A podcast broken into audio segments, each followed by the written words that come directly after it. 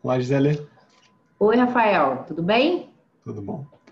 Vamos lá para mais um bate-papo nosso. Hoje um. sobre, gostei muito do teu tema proposto, quando a adicção está na prateleira de cima, né? que, ou seja, quando é dos pais, né, e não dos filhos. Eu acho que é um tema muito importante.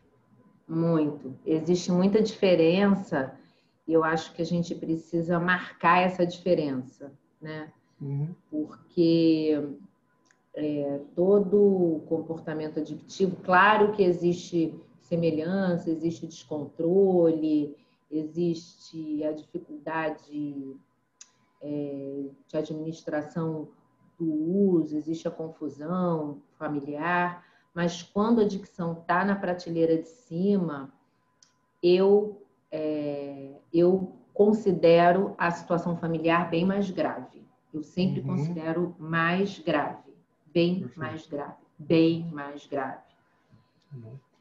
do é... que quando está na prateleira de baixo. Bom, Aliás, a... assim, rapidinho, só para as pessoas se entenderem, né? Prateleira, né? Porque a gente usa esse termo, né?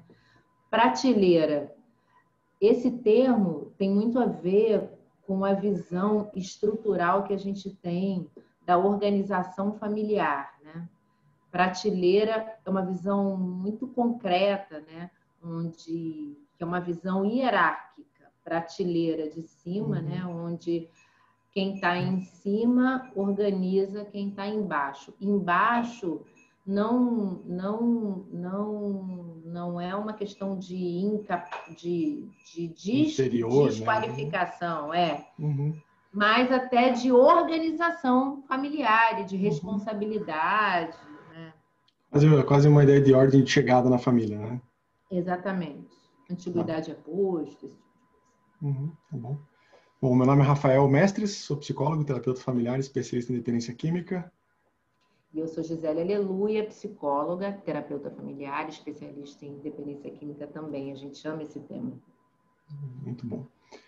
É, eu tenho uma primeira percepção assim sobre essa ideia da prateleira de cima quando está com, com, uma adicção ali, né? Eu, na verdade, eu trabalho mais frequentemente com casos em que é uma questão de alcoolismo na prateleira de cima. Né? Poucos, mas são mais raros assim o de adicção. E até quando é adicção é interessante, né? eu não tinha pensado nisso mas quando é o pai adicto, normalmente os avós estão envolvidos no tratamento procurando ajuda, então ele não deixa de ser filho. Né? É, no caso de alcoolismo, eu, eu atendo famílias que realmente o pai, o, o, o, o chefe da casa tem um problema com álcool. É, e aí eu acho que, né, que você coloca assim, acho que a gravidade ela, ela ganha uma proporção um pouquinho maior. É, e eu penso muito assim quando eu recebo essas famílias, a primeira implicação é que é a diferença do, do quando está na prateleira de baixo problema, que é o que eu comecei a chamar para as famílias entenderem de alcoolismo passivo, né, que eu vejo que é o que os filhos e a esposa, né, o marido, mas é, já tem os dois casos de amostra, sim, temos os filhos e o cônjuge, é, eles desenvolvem sequelas até e padrões é, que se encaixam muito bem no alcoolismo e que vão gerar reflexos tanto nas suas vidas individuais e emocionais quanto nas suas relações outras que não familiares, né, que eu acho que são questões extremamente importantes de serem tratadas, mas primeiro ainda que é mais difícil de eles perceberem que essas questões são importantes de serem tratadas né? porque isso vai passando invisível. É, é muito envolvente, né? É muito envolvente. É, eu penso também é, que quando a dependência, né? Porque quando você fala é, dos avós, a gente pensa que as drogas, né? A gente mora num país onde o álcool é uma substância lícita de uso para maiores de 18 anos e que as drogas normalmente são usadas por adolescentes e são abandonadas por, pelos adolescentes e eles seguem usando álcool, que é uma substância lícita nesse país, né? Então, então, se as pessoas continuam usando drogas ilícitas, a gente entende que é um uso que, que é mais custoso e que aí as famílias de origem estão um pouco bancando esses adultos, né? E eles estão ali nesse suporte dessas famílias e o álcool, ele teoricamente é mais barato, digo isso, né? Porque hoje existem bebidas alcoólicas também, elas estão bem mais caras, as cervejas são mais caras, os vinhos, etc. E tal. Uhum. Mas teoricamente, realmente é assim. Agora, é, quando a, a prateleira de cima ela está fazendo uso de álcool, isso traz uma instabilidade familiar muito grande. Isso aciona na prateleira de baixo uma hierarquia invertida. Então, os filhos ficam extremamente alertas e cuidando dos pais. Uhum. Então, é como se a prateleira de baixo super funcionasse pela prateleira de cima. Aí a gente vê aquele movimento do pai ou da mãe, né? Que a gente diz casa com um filho, né? Fica, ficam aqueles, aquelas parcerias é, com os filhos, né? A mãe com a filha ou com o filho, o pai com a filha, com o filho combinando coisas até para cuidar da esposa e do marido, né? Uhum ou falando mal, enfim, desabafando, na verdade, aqueles filhos cuidando daquela pessoa que fica cada vez mais disfuncional e cada vez mais distante. É uma situação uhum. é, é, que vai, vai assim, é uma degeneração né, que vai acontecendo muito profunda, né? Uhum. E, que, e, que, e, que, é transgeracional, né? Então ela vai descendo de prateleira. Sabe que às vezes me perguntam, é uma questão muito comum assim de a transmissibilidade, né? Acho que dá para falar assim do, do alcoolismo, né? Falar, puxa, mas isso passa, né? De, de geração em geração. É, de geração em geração. É, e assim, óbvio, a gente sabe que tem os estudos já genéticos, né? Disso, que sim, existe uma, uma questão biológica que está envolvida nisso. É, mas uma coisa que se transmite muito e que eu vejo que talvez seja. Ah, é que, como o terapeuta fala, mais importante que é, mas acho que tão importante quanto, é esses padrões de super responsabilidade e subresponsabilidade. Né? Então, um pai alcoolista ele vai se tornando subresponsável, ele vai abrindo mão dos papéis que ele desempenha, especialmente os papéis emocionais, que desempenha na família de marido, de pai. O cuidado, é. Cuidar e tal. A segurança, o suporte. E os filhos vão assumindo esses papéis. Os filhos, os filhos, a esposa, o cônjuge, né, vão assumindo esses papéis. Vão se tornando super responsáveis. E uma pessoa super responsável tende a se relacionar com quem? Com o subresponsável. Fora da família, com um subresponsável. Né? Então, e ou vai arranjar um, ou tende a arranjar um, um parceiro é, que... Alcoolista de novo. Ou problema com filho. É. é. E, e cria aquela. Uma situação assim. Um... Reforça um engano como se as relações elas elas tivessem que ser sempre assim ah, ou, assim eu sou maduro e caso com uma pessoa imatura Uhum. E aí, quando eu recebo essas famílias, eu digo, gente, isso é logicamente impossível. Ninguém maduro casa com uma pessoa imatura, senão você não é maduro. Vocês têm. É tão frustrante quando a pessoa pensa que realmente. Uhum. Né? Você tem o mesmo nível de maturidade, porque é, é uma complementariedade, na verdade. Né? Vocês se uhum. complementam, né? Fica assim. É, é, é, tem uma complementariedade ali que faz com que, sim, tenha um encaixe perfeito, né? Uhum. É o 25 com 75 que forma 100, mas não sim. é não é uma não, e uma não é não é um 75 que encontra outro 75. Sim. Não não rola assim.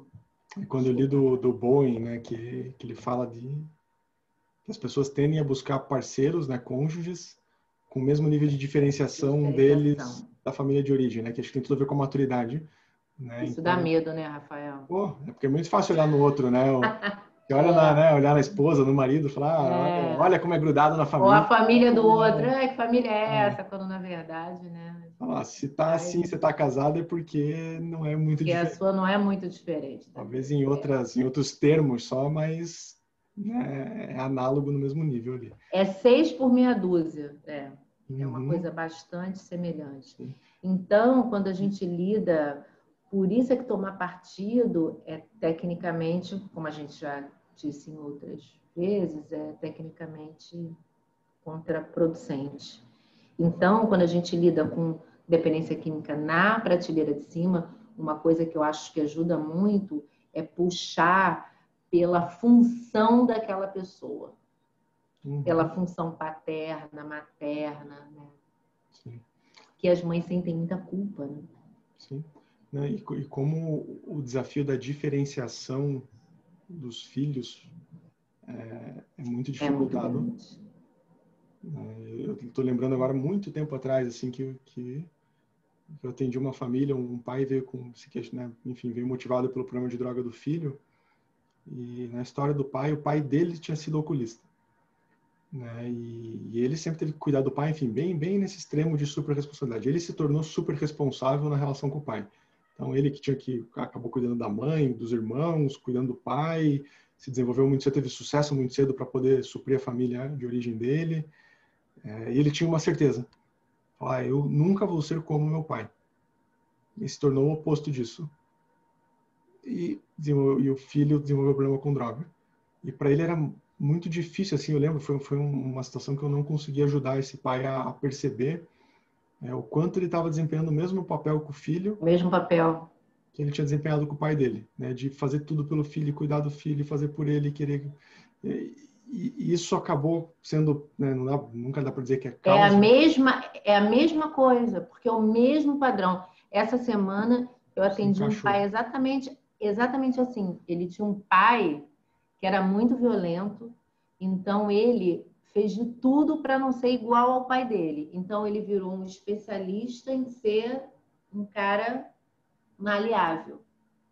O filho dele é um cara extremamente brigão. E aí eu estava explicando para ele, aí ele ficou assim, mas eu não entendo. Que ele, sendo muito maleável, ele não ensina o filho dele a não ser brigão.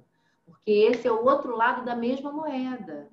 Uhum. Então, existem outras formas de você se, se expressar. Porque o brigão, ele não sabe se expressar, como o maleável também não. Uhum. São os dois lados da mesma moeda, né? Então, essa pessoa que, que, que vai ser o extremo oposto, ela vai ser exatamente igual, não é um outro padrão. Né? Uhum. É o mesmo padrão. Então, o, o nosso desafio enquanto terapeuta é exatamente ajudar as famílias a desenvolver um padrão onde a dependência não seja a melhor escolha, porque a dependência é um padrão relacional. E é isso que as pessoas precisam entender. A dependência é muito mais do que o uso de álcool e droga. Inclui isto. Não é que não uhum. seja isso. Hoje mesmo eu estava atendendo um adicto que entende o que é dependência e tudo, e ainda usa, mas ele, ele, não, ele não é o mais grave de todos, mas enfim, ele ainda usa, e ele ainda são e aí eu estava dizendo para ele, né, que a dependência é um padrão relacional. Não é uhum. é só o uso de drogas. E que a família dele usa droga né, desde gerações e que isso nunca foi tratado. Ele já foi tratado como adicto. A família dele já foi orientada sobre a adicção dele. Mas a dependência enquanto, enquanto padrão relacional, eles nunca receberam esse tipo de informação. Isso eles uhum. receberam. Porque a dependência é isso, é um padrão uhum. relacional. Sim. Né? Então. E, é e, e nesse padrão, assim, eu vejo duas etapas também. Tem uma etapa que eu vejo muito análogo, assim, com quando os filhos que estão com problema, né? Que eu vejo também o início do tratamento se dando por algum tipo de pressão. Então eu vejo que as, as situações que eu, que eu consegui ajudar de uma forma muito bacana, assim, as famílias, foi em que os filhos e cônjuge conseguiram se unir para desafiar abertamente o problema de álcool do, do pai, né? E, ou marido e filhos o problema de álcool da mãe. E que nesse movimento, né, com alguma, claro, né, com, com pensamento, né, e não reativo, né, mas isso estrategicamente, né, por eles entendido e, e aquela persistência, aquela constância suave, é, levou é, o, o pai e mãe alcoolista a aceitar algum tipo de tratamento e se desenvolver nesse processo. E principal, é, que acho que esse é o mais difícil, para manutenção do tratamento e da abstinência, a mudança dos padrões. Que daí é principalmente que eu tenho visto que, por exemplo, um pai alcoolista de, de longa data, ele vai perdendo as funções que ele tem como pai, como marido, como como alguém que é capaz de tomar decisão e de opinar e acaba sendo até ignorado ou relevado. Sabe, café com leite, vira café com leite para a família. Né? E para que o tratamento possa se manter, a família vai precisar abrir espaço para ele reocupar esses papéis e ele vai precisar ir atrás desses papéis de novo. Né? De alguém que vai dar segurança para a mulher, que vai dar apoio para os filhos, né? que vai ter voz ativa em casa. E isso é fundamental para que ele possa manter a abstinência, porque senão só sobra para ele papel de alcoolista. Eu me lembro de uma esposa que, quando ela entendeu isso, numa clínica que eu trabalhei, quando ela entendeu isso, ela disse assim: Peraí, Gisele, eu vou ter que devolver o cartão de débito para ele do emprego dele, né? Uhum. E ele é que trabalhava. E se ele gastar o dinheiro todo? Eu falei: E se ele não gastar? Existe essa opção também. Mas o tratamento é para capacitar ele para que vocês possam ter outro tipo de relacionamento com esse cartão. Uhum. Não é você ficar com esse cartão, quer dizer, não é você ficar com esse cartão por esse motivo. Também não é ele sair daqui com esse cartão, entenda isso, né? Não é assim uhum. também. Mas com o tempo ele precisa conseguir ficar com o cartão. Uhum. Sim. Quando Sabe ele puder ficar. Eu estou pensando nos filhos, né? Uma coisa que é. Porque eu estou lembrando também de situações que é muito difícil para os filhos fazerem frente a isso, ou falarem isso. O assunto vira um tabu. Né? Todo mundo finge que está tudo bem, é. está tudo em ordem, não se toca no assunto. Né? E para os filhos darem conta de confrontar isso, eles precisam se, se capacitar e se fortalecer um pouco. Né? E aí eu sinto que os grupos de mútua ajuda, eles são muito favoráveis nesse sentido né, o Alanon, por exemplo, né, e ver que tem outros problemas assim, outras pessoas que vivem isso, é, ouvir outras histórias, para ele a questão sentindo que dá, que é possível.